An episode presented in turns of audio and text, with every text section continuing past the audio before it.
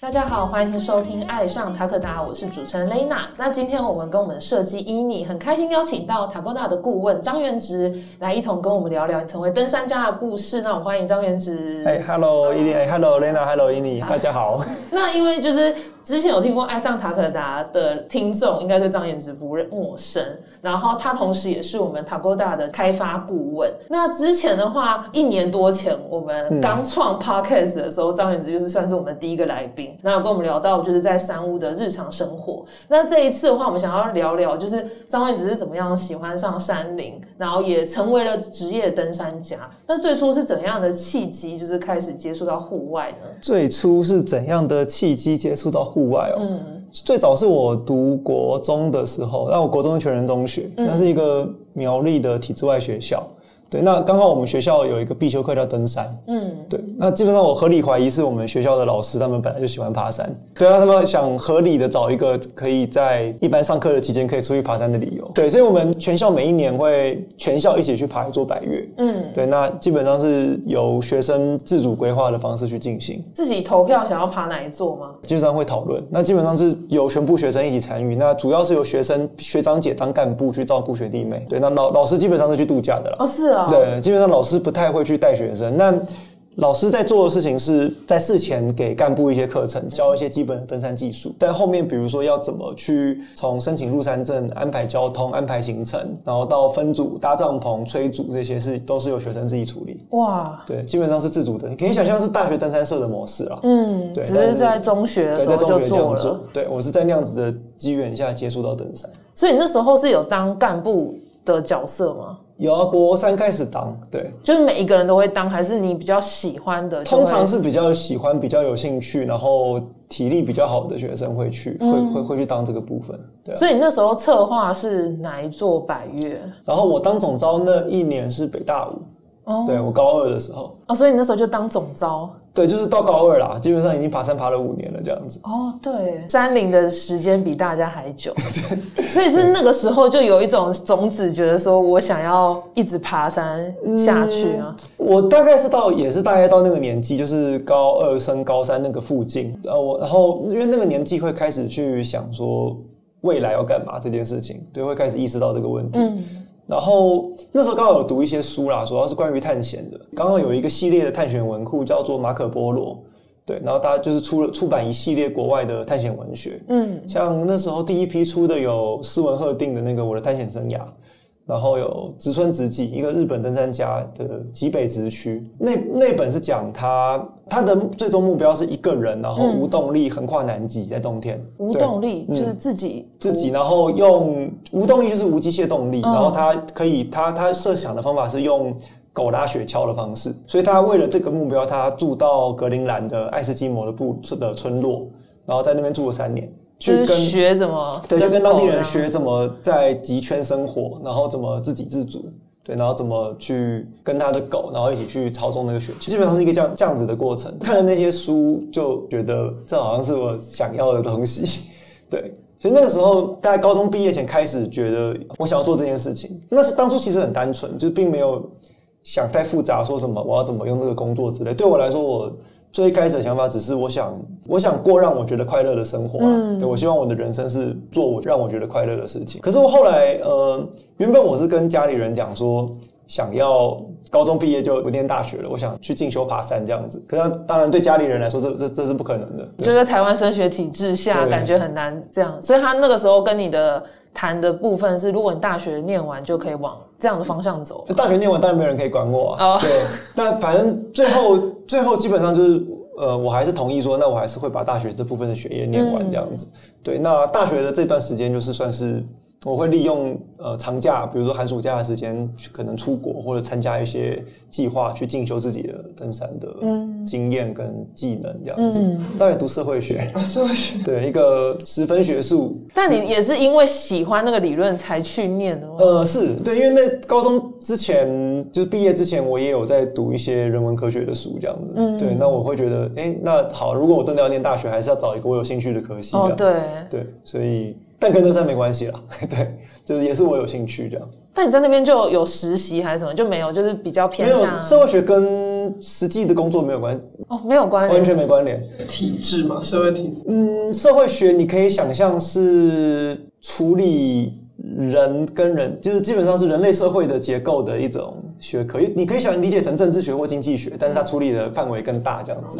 那基本上是比较纯学术或是偏理论、偏抽象的东西，跟就业没关联。那真的是要有兴趣才，对，就是你可以想象是哲学系啊，但是可能更具体一点这样子。就是真的要有那样子的逻辑概念或什么，再去读那个书，可能才是有兴趣啊，就是有解兴趣这样子，你会想知道说，哎、人跟人之间是这个社会关系怎样运作的这样子，这这也蛮好玩的。哦，所以等于就是大学念完，然后才正式就踏入了户外的部分。是进入户外产业这样子，这个这个我之后会讲，因为其实登山家跟职业登山家，我觉得是不一样的。嗯，对，这个我待会之后再讲。好，就是我们语带保留到下一集再聊哦，。这是下一集吧？对，下一集 我们有切断，大家就是听众可以敬请期待。我想就知道说，张元子对于山就是从国中这样一路接触下来，那嗯山对你的影响，你觉得你改变了你的什么？改变我的什么啊？嗯嗯，我觉得这可以分两个部分来谈。第一个是为什么会喜欢山，对，因为这个这个是很多人想问的东西。但说老实话，我觉得这个这个问题基本上不会有答案。嗯呃，就基本上我觉得，因为像全人全全人中学好了，全校都必须要每年都要爬山，但会选择以这个为未来的想要做的事情的人其实很少。对，所以其实表示说，虽然大家都有机会接触到山，但是其实山对每个人造成的影响是不一样的。嗯对，那对我来说，我现在还搞不懂说怎样的人会被山吸引，怎样的人不会这样。我觉得这个跟那个你会被怎样的异性吸引是一样的道理。对，嗯你会被怎样的人吸引，嗯那就没有绝对的。这是没有道理的啦。对啊，嗯就是没有，你就是会被他吸引到。对，那我刚好就是被山吸引这样子。对，就是感觉是被被召唤过去的。是一见钟情。这也不是一见钟情，就是你会喜欢这样子。但是很多事情该怎么讲啊？你不会一开始就知道你这是你要的，但你会比较愿意继续做下去。嗯，对，那做到一个程度之后，你会主越来就是基本上一个事情要产生兴趣，除了一开始的动机之外，你觉得你要继续往下去挖深嘛？你要持续去做，像数学也是，或者是任何东西，那你越往下去挖，越来越深入，然后你越来越专精之后，那个乐趣会更出来。所以我觉得那个被吸引住，还有另外一个就是你会想继续做下去那个动力，这样子。但就是在高中的时候就发现，对，就是你会，这种你会觉得这个东西对你来说是亲近的。嗯但我觉得影响的话，我我其实可以去归纳，就是好，我开始爬山之后，我的个性，我认为因为山有怎样的改变？我觉得最大的一个东西是，呃，能够认知到自己作为一个人，在面对比你更大的东西，一个比你更巨大的事物的时候，其实你是无力的。这是有点老化了，就是很老套的事情。就是爬山到一个程度的人，大概都会知道说，你是不可能去对抗自然，自然就是比你强大的存在，对对你不可能对抗它，你只能顺应它，然后在里面去找到自己。让自己活下来，或者是在里面至少过得舒服的方法，这样子。嗯对，所以基本上你会认识到自己是渺小、是无力的。那相对过来，其实个性上也会变得比较不不那么该怎么样，喜欢强求一些事情。就你会觉得很多比较顺其自然。对，就是顺其自然。嗯对我就是我其实算是个顺其自然的人。这样的态度，你回到日常生活里面碰到很多挫折的时候，其实会很容易就释怀，就是啊，那那就是这样子。嗯，对，那既然碰到就是面对这样子。那再来就是爬山这个东西啊，常常要做的事情是解决问题，就是因为很多事情不会一帆风顺嘛，对，那大自然会有各种变变数这样子。那碰到非预期的状况的时候，你要怎么？你除了哀叹，然后嗯，万谈这些事情，对，然后被情绪给淹没之外，那其实你总得要面对，你总得要去学着，就是 OK，现在出这个状况了，那我除了干掉之外，我可以做什么？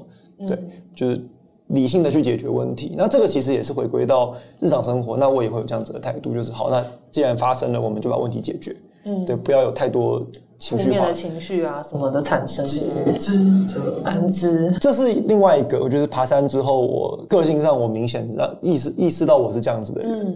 对，但其实有另外一个部分是，我觉得这个这个事情是双向的。就我们刚刚那样讲，其实比较偏正面，就是你可以理智的，然后克制自己的情绪，去面对面对问题你要面对的问题。但另外一方面，其实那个是我后来跟我太太聊天才她才意讲到，对，就是她说，哎、你们爬山人都是这样子嘛，就是好像是一个情感麻木的存在。哦，就很太理性了。对，你会就是基本上像我，或者是像果果，或者是跟我们一起做这种比较 hardcore 一点的，稍微硬派一点的，通常我们不会让自己的情绪太过被放大。对，那就像我刚才讲，你要解决问题。另外一个是，除了要解决问题之外，我们另外一个要克制的是自己内在的恐惧这件东西。那呃，攀登的人其实要学的事情是，恐惧一定会存在，因为我们就是会在一个会让自己恐惧的环境嘛，一个很垂直、很铺路的地方。对，那恐惧这事情很奇妙，它是一个生物本能的自我保护机制。对，所以你不能够让它消失，你不能够完全不怕，因为一个不怕的人很容易就挂掉。对，他会很容易去做很危险的事情。嗯，太有自信。对，但如果你被你的恐惧给淹没，然后被你的恐惧给主宰的时候，那其实你什么都做不出来。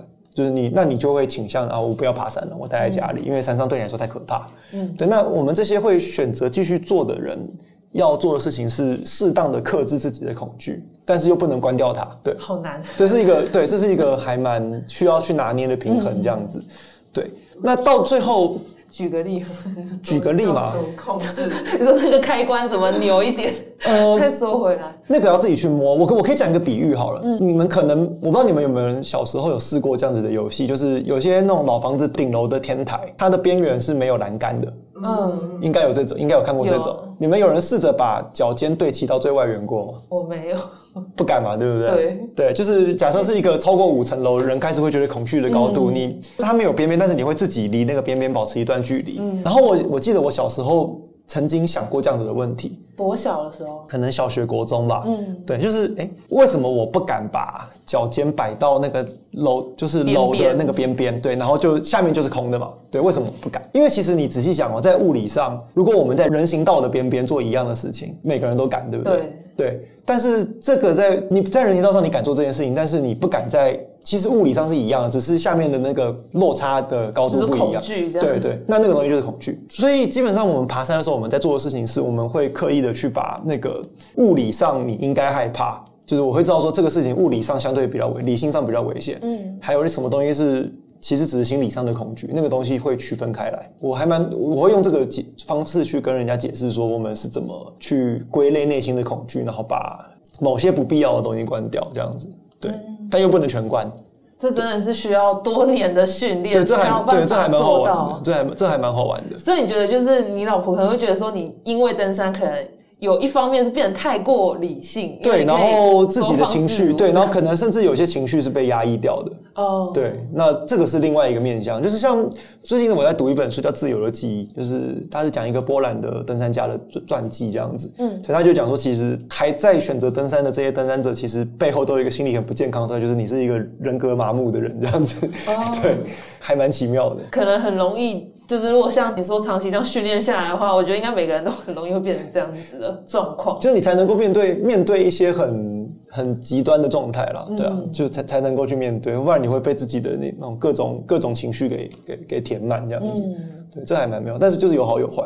对对，那再来的话，就是再问到一个比较轻松的话题，就是 之前也有问过，就刚刚突然沉重下来，但现在比较转变一点。那是怎么样的契机认识塔勾达呢？记得那个时候是我们 K Two 回来的那一年的年底嘛，然后那时候是明中介绍的吗？对。哎，民众来上过塔，有有来上过。有，他是说他都是塔过大的幕后推手。对，然后我那时候是，可是为什么我认识？可是对我那时候好像没有问 民众，你是跟他是怎么认识？其实我忘记为什么。还是因为践行笔记？他在践行笔记，但是合作吗？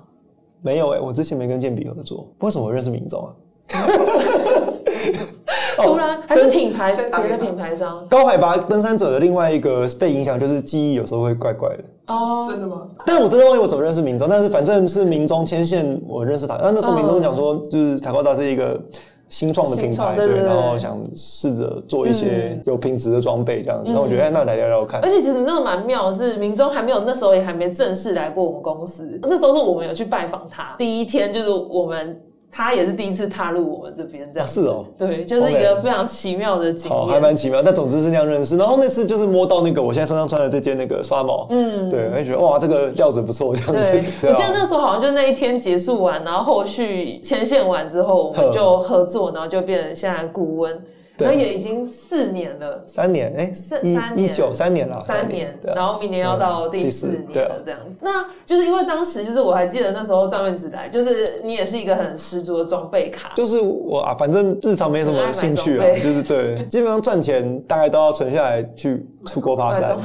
对，出国爬山。出国山。买餐跟买装备，买装备是兴趣啦，哦，是就是你会想要研究一些东西这样嗯子，因为我觉得那是有趣的。所以等于就是算是因为装备卡的契机，就是我们也变成了塔国达跟那个开发顾问的合作。啊那在这三年期间，我觉得你当顾问有什么心得？就是看了塔国达还没有那么有知名度，然后到现在还有一点点知名度在台湾登山这部分。我觉得比较有趣的事情是，如果你只是玩装备的人，你会很容易去想说，好一个完内心中完美的的，不管是怎样的装备，它要要具备怎样的 feature 这样子。对，但是如果没有实际参与到生产的这个过程，会不知道说啊，为什么市面上的品牌做不出这些东西来？嗯，对，就是会变成参与之后，我大概知道说，哦，就是很多想象中的 idea，那实际在把它变成真的东产品的时候，会遇到什么样的阻碍，或者是、嗯对，还有一些功法的东西，因为像比如说我们。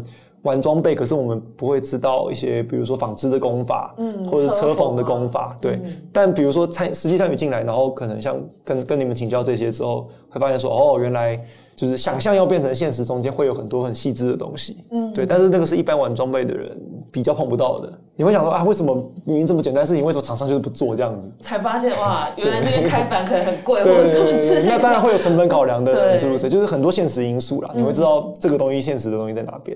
嗯对啊，我觉得这是算是比较有意思的地方。因为就是后来就是伊妮也加入我的团队，所以就变成说伊妮也很长时间跟张元直一起在切磋琢磨的是我。的师傅，对什么师傅告白？你觉得有什么心得？你要不要也分享一下？不然讲不出来，讲不出来。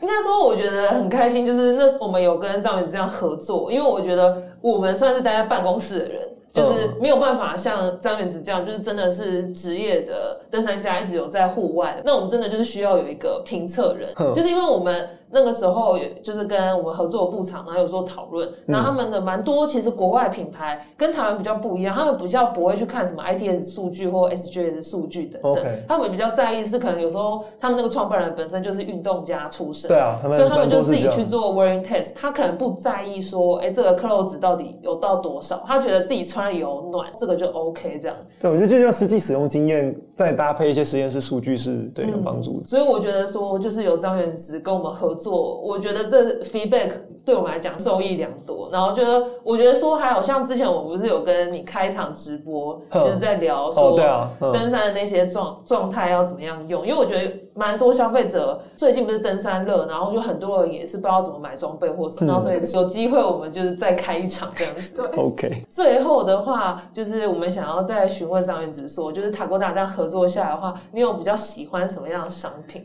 然后为什么？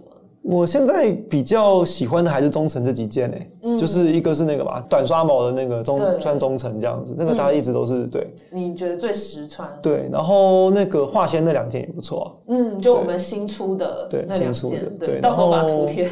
然后保暖哦底层也很也很好穿，基本上我觉得中层底层目前算 Takoda 的强项这样子，嗯，就我们的针织上衣类吧，应对啊该还是我们的主要强项。对，然后也是我自己目前是比较喜欢这些，嗯对，就是期望说之后可以跟张元直有更多的品相，然后研发，然后当然就是希望有帮助对对大家如果有什么就是问题，或者是想要改善或敲碗的部分的话，也可以就是随时留言给我们，那我们会再跟张元直做讨论。好，那感谢张元直今天的分享，那我们下一集会再聊聊张元直的其他故事。好哦，好，竟然有两集，好，OK，有两集，对大家就是要记得收听再。来听下一集哦，对，要来听下一集。那我们的频道呢会在 Spotify、Apple Podcast、Google Podcast、三奥跟 YouTube 播出。在 Spotify 收听的朋友，记得关注我们，避免漏掉任何一集。如果在 Apple Podcast 收听的话，记得在评分处留下五颗星评价。